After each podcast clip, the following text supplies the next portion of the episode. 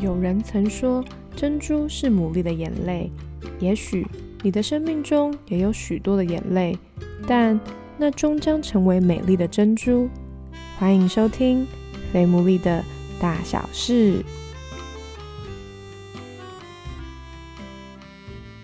Hello，大家好，欢迎大家收听我们第五十集的《肥牡蛎的大小事》，很开心哇！就是不晓得为什么，好像就是觉得五十就是一百，五十就是一百一半没错，但就觉得好像五十就是一个很棒的一个里程碑。那在这么棒的里程碑，当然有一个很棒的嘉宾，也是我觉得很荣幸可以邀请到的人。那大家也都知道，我们最近就是有职业悄悄话的系列嘛，在今天呢，我们邀请到的是一个 YouTuber。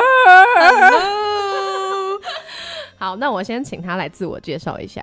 Hello，大家好，又是我滴答，我的开场 slogan。对，然后我是来自香港的女生，然后毕业后就是继续留在台湾工作，然后也有经营自己的 YouTube 频道。那你可不可以讲一下你 YouTube 频道现在大概是多少订阅啊？十三万，很多哎，真的吗？怎么怎么办到的？可不可以先讲一下？你经营多久？一开始你的契机是什么？这样？其实一开始我不是一个人做，我是呃大一的时候啊，那时候我有一个班上的同学，他叫 C C Y。哦，我知道，我我好像他也是一个 YouTuber，对不对？他是，然后呃，他那时候先邀请我们，因为他在马来西亚已经做了，所以他真的是始祖嘛，你懂吗？就是那时候 YouTube 在台湾没有那么流行的时候，也没有真的几组 YouTuber，可能那时候是。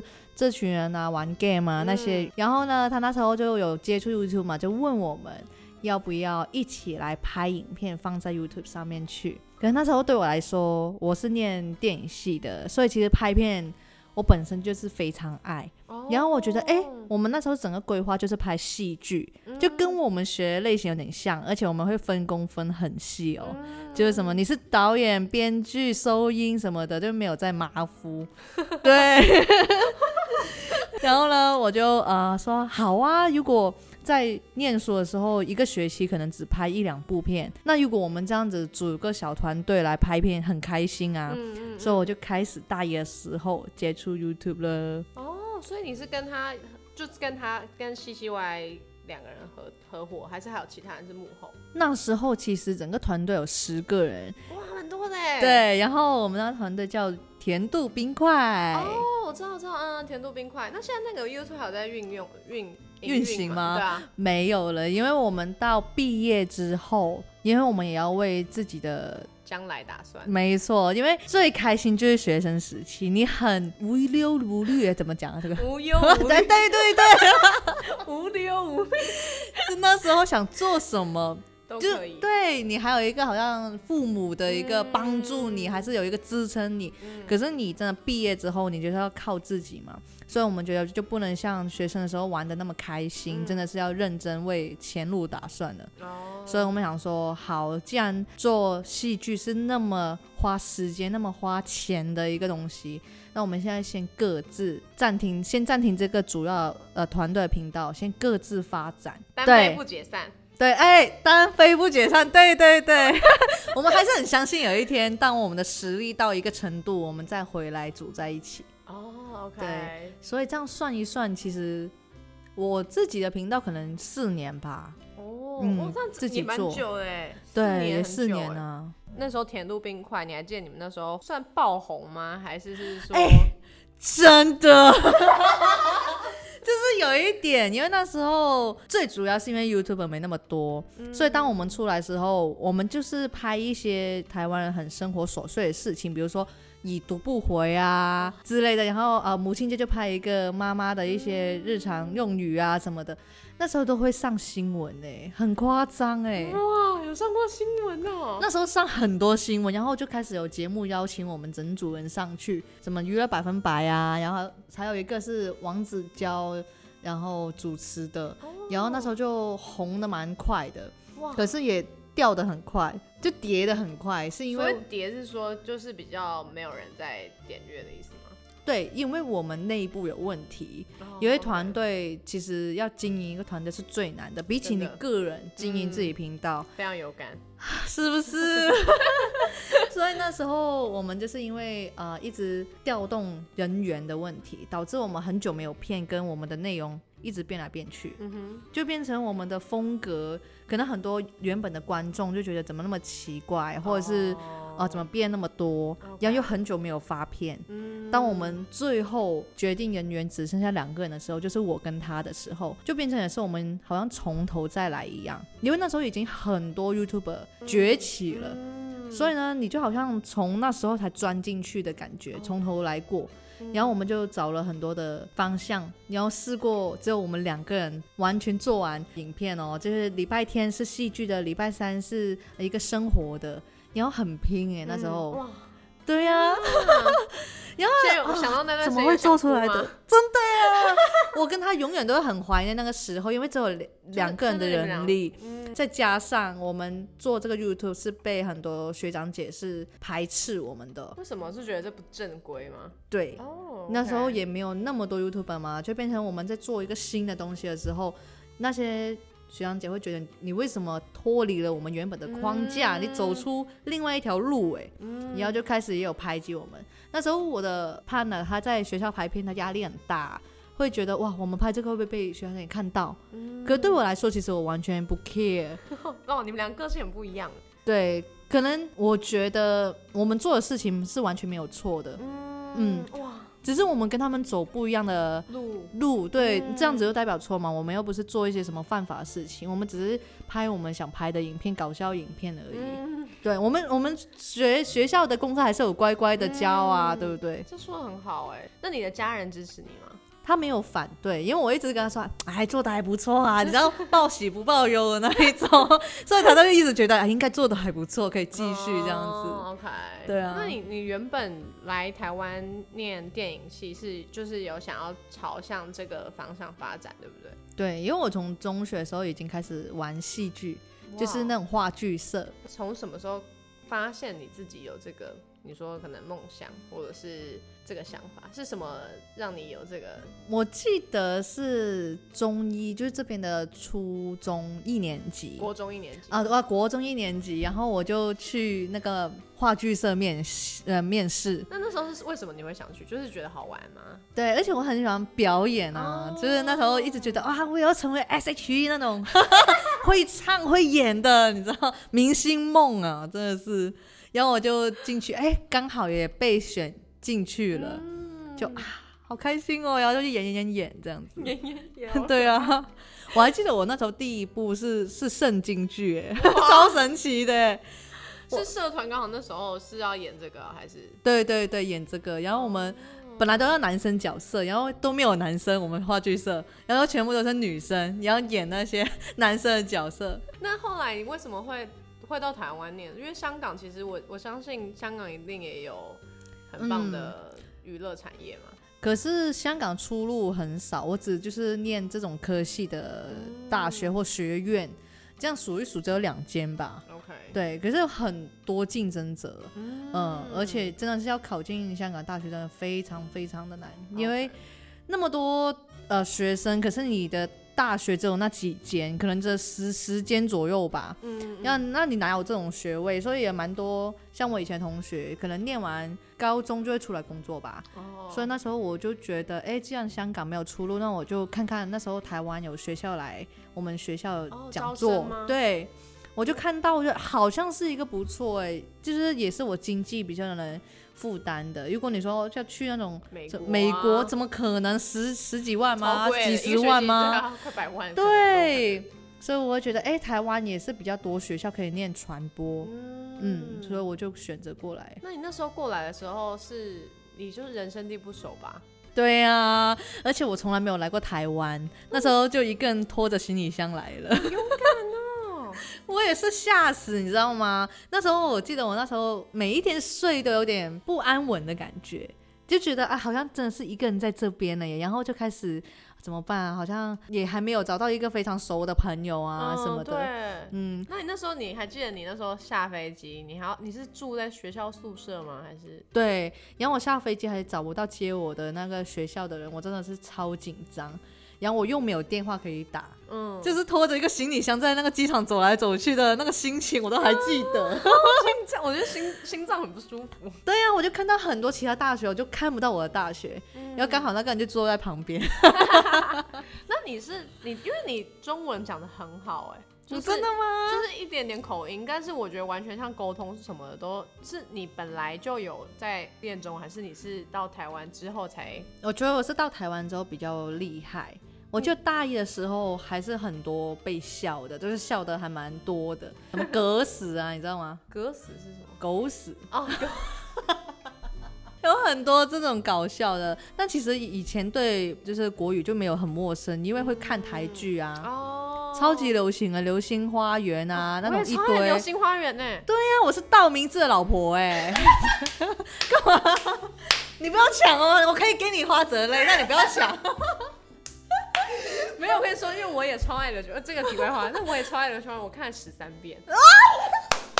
但我从来没有想过我是山菜的意思，真的吗？没有，但我真的好喜欢，我没想到还有人跟我一样喜欢流星花园。可是现在这种剧情不能拍了，现在就被人家吐吐爆了，一定对？什么的？哎，这个话题整个 整个聊太开。对。那你后来是多久以后找到归属感呢？我觉得一年后吧。我记得那时候语言不熟到，就是因为你们太多，你们讲话的用词，我那时候就站在一个，我想说，哎，我都看那么多台剧，其实我都听得懂。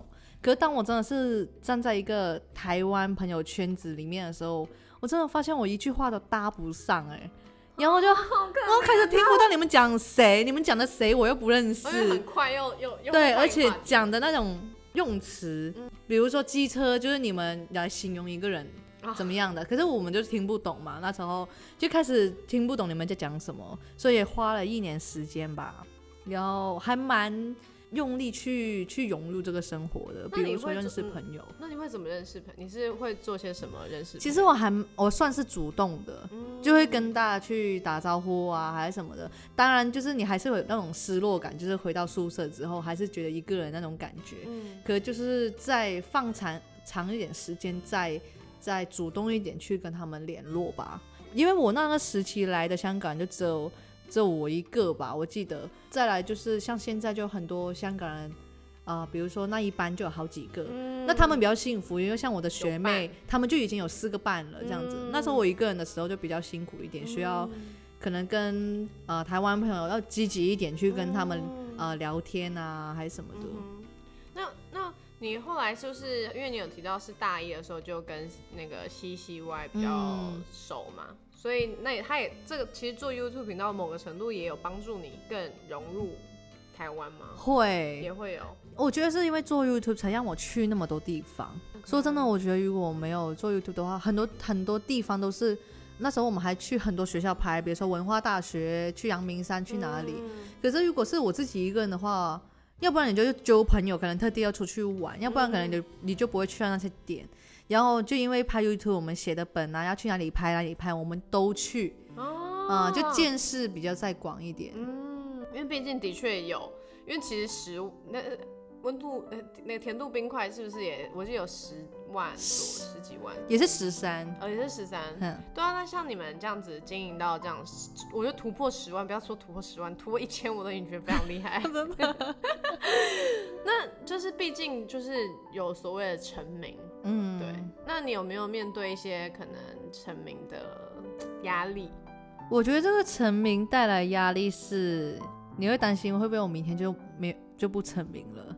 就是这个压力是来自于哦，我这边这一部流量很好，然后那我下一步怎么办？我那时候有有一种我不会因为这部流量很好而而感到可以完全的很开心，因为我开始担心我下一步能不能这么好，然后就不断的在一个循环里面，这个压力就就没有很健康啊。就是你不会因为好而开心诶，你反而是好了之后，那我下一步怎么办？那我要拍什么我才可以跟他一模一样？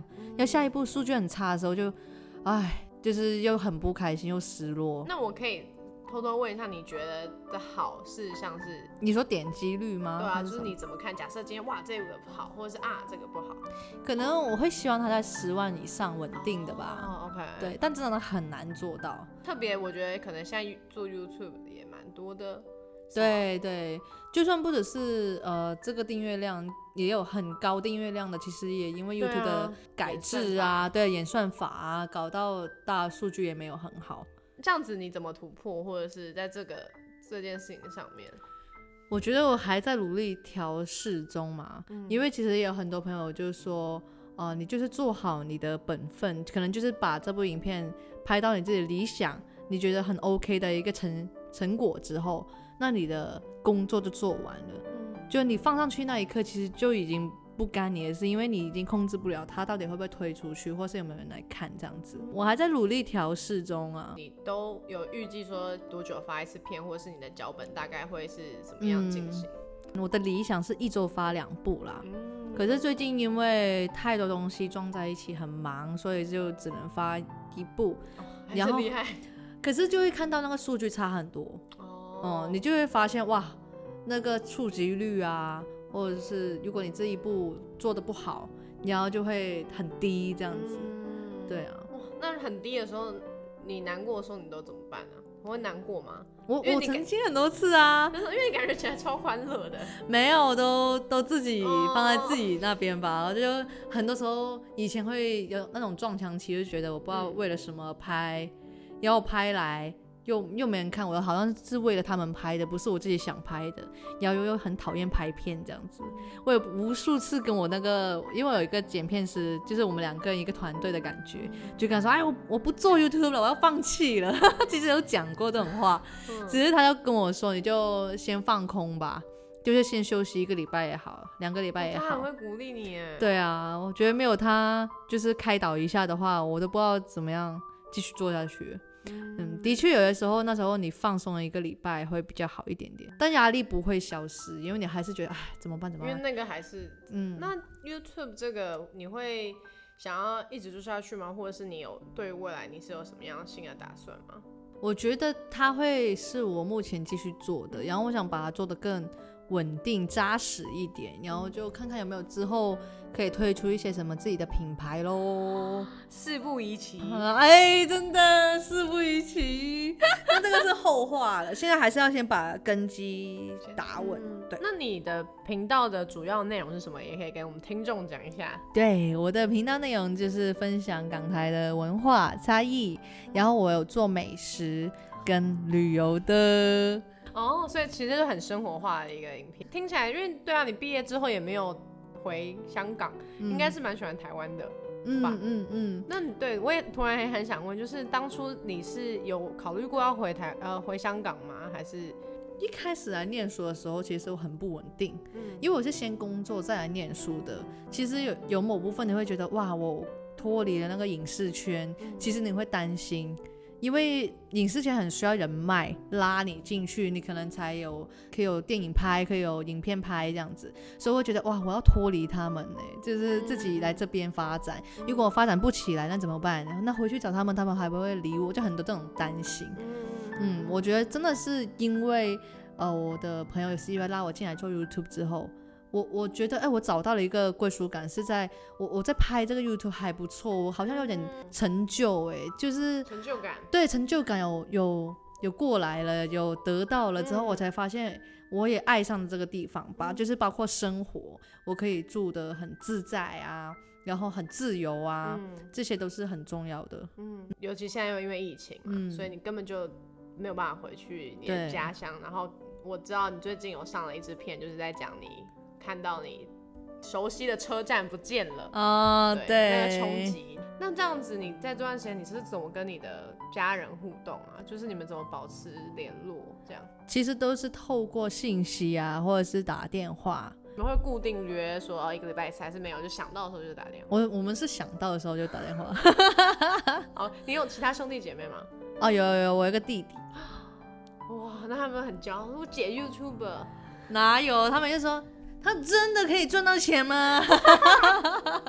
哎、这样讲讲对吗？就是他一直在说，呃，就可能他们比较担心我一个人在外面能不能照顾好自己。嗯，所以他们都会有的时候打电话来，都会说，哎，你过得好不好啊？够不够用啊？还是什么之类，还是会这种关心啊。嗯，而且我看你就是想家的时候，你好像都会自己做一些香港的料理。之前因为疫情多了很多时间去做，然后我就像香港很有名的煲汤，你知道吗？嗯，我知道。哎，真的很好喝哎，自己煮自己讲。之后我就要拍一集来教大家，而且我之前拍了一个教大家煮糖。糖水，你知道吗？甜点是椰汁木瓜炖燕窝，这感觉很高级耶。对，我是变了炖木木木耳啦，燕窝太难太难买，而且比较贵，就木耳可以代替。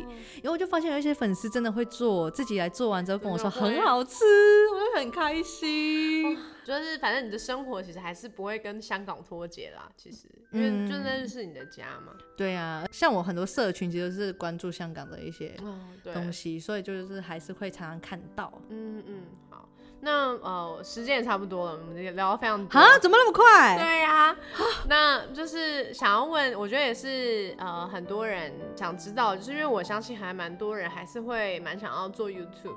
我觉得不论是像可能刚刚迪达有分享，或者是我知道前阵子像阿迪他有分享，其实成为一个 YouTuber 背后也其实是有很多的辛苦，因为感觉你们都所谓的就是什么二十四小时其实都在工作，因为你都在想剧本。对，没错，就好像没有一个停止的感觉。对对对。那我觉得你有没有一些建议是给一些他可能 正在犹豫，嗯，他要不要做？你会建议什么样的人他真的很适合？那什么样的你觉得鼓励他们好？就是有没有一些方向？你自己经营那么久以来的一些心得？其实我觉得做 YouTube 这个行业啊，是不限你任何的方式，不限于你任何的内容。有一些人可能会误会，是不是一定要很开朗、很外向的人才能做？但是你也看到有很多影片，比如说他们就是。不用讲话就拍我在煮那个料理，那日韩其实有很多，我喜欢，我喜欢。对，或者是他们就也没有怎么讲话，就拍一个很漂亮的的一些生活，他的日常也可以。所以我觉得不能讲死，只能做某一类型，或是某一类人只能做这个东西。我反而会觉得，如果你有这个兴趣，你就可以做做看，但是不要。我知道以前有一些。人就会可能先放弃所有东西，我就全力拼这个 YouTube 这样子，我是蛮不建议这样的，因为你这样子还蛮危险的。像我也做了蛮久，是一边有个正职，一边有个 YouTube 这样子去做。所以我觉得很多人可能抛开一切去冲这个 YouTube，可是你如果没有成功的时候，那那怎么办？对，失落很大，而且你也没有一个后盾，所以我反而觉得你就可以把它先轻松当做来做。然后你就先试试看，在你的日常，你拿起手机就可以拍啊，可以依照你这些喜喜欢的类型，可以去参考做做看。然后你看看有没有什么加入一些新的东西进去，因为现在 YouTube 还是蛮追求，你看你会点一个人看，就是看他有没有一些创新。不要说现在进来就没机会，我还是有很多朋友他们是新做的的 YouTube 频道，可是只要他们的那一个缩图跟标题跟那个主题性大是吸引到的话，其实他们成长的超快，嗯，就可以打中人的需要。我觉得其实人还是对自己有兴趣的东西有兴趣，对，跟打中别人的需要很重要。对，而且加上现在 YouTube 的演算法，它它其实还蛮帮助一些新成长的频道的，反而反而做很久了，他们有没有那么推？哎，对啊，他现在可能想要多拉一些人进来啊，嗯，多拉一些人进来做之类的。而且我觉得新媒体也是现在也是越来越大家的需求，不管是任何行业，他们可能都会有一个频道，或者是他们都有一个平台是需要做影片的，短影片的。所以你要知道，如果你是有这个兴趣，你就可以先做做看了，不管是用来累积你的作品。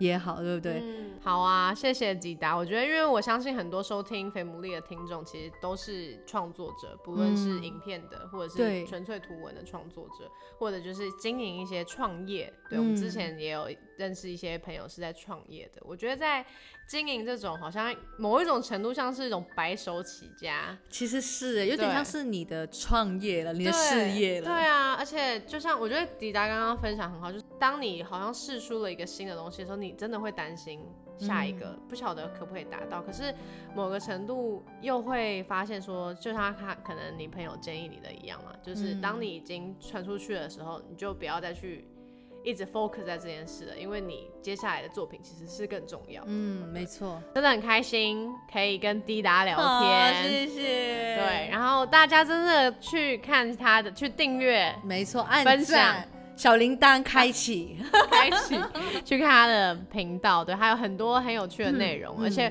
我觉得不仅有趣，其实有些时候。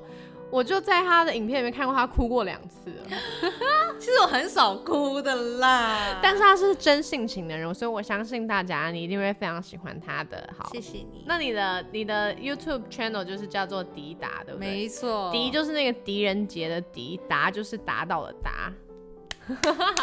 Bravo，好哦。那大家如果还有什么想要聊的或者想要了解的话，都欢迎可以继续私讯我们的。i g f a t m o o l e e，那我们今天这集就到这边喽，我们下一集再见，大家拜拜，拜拜。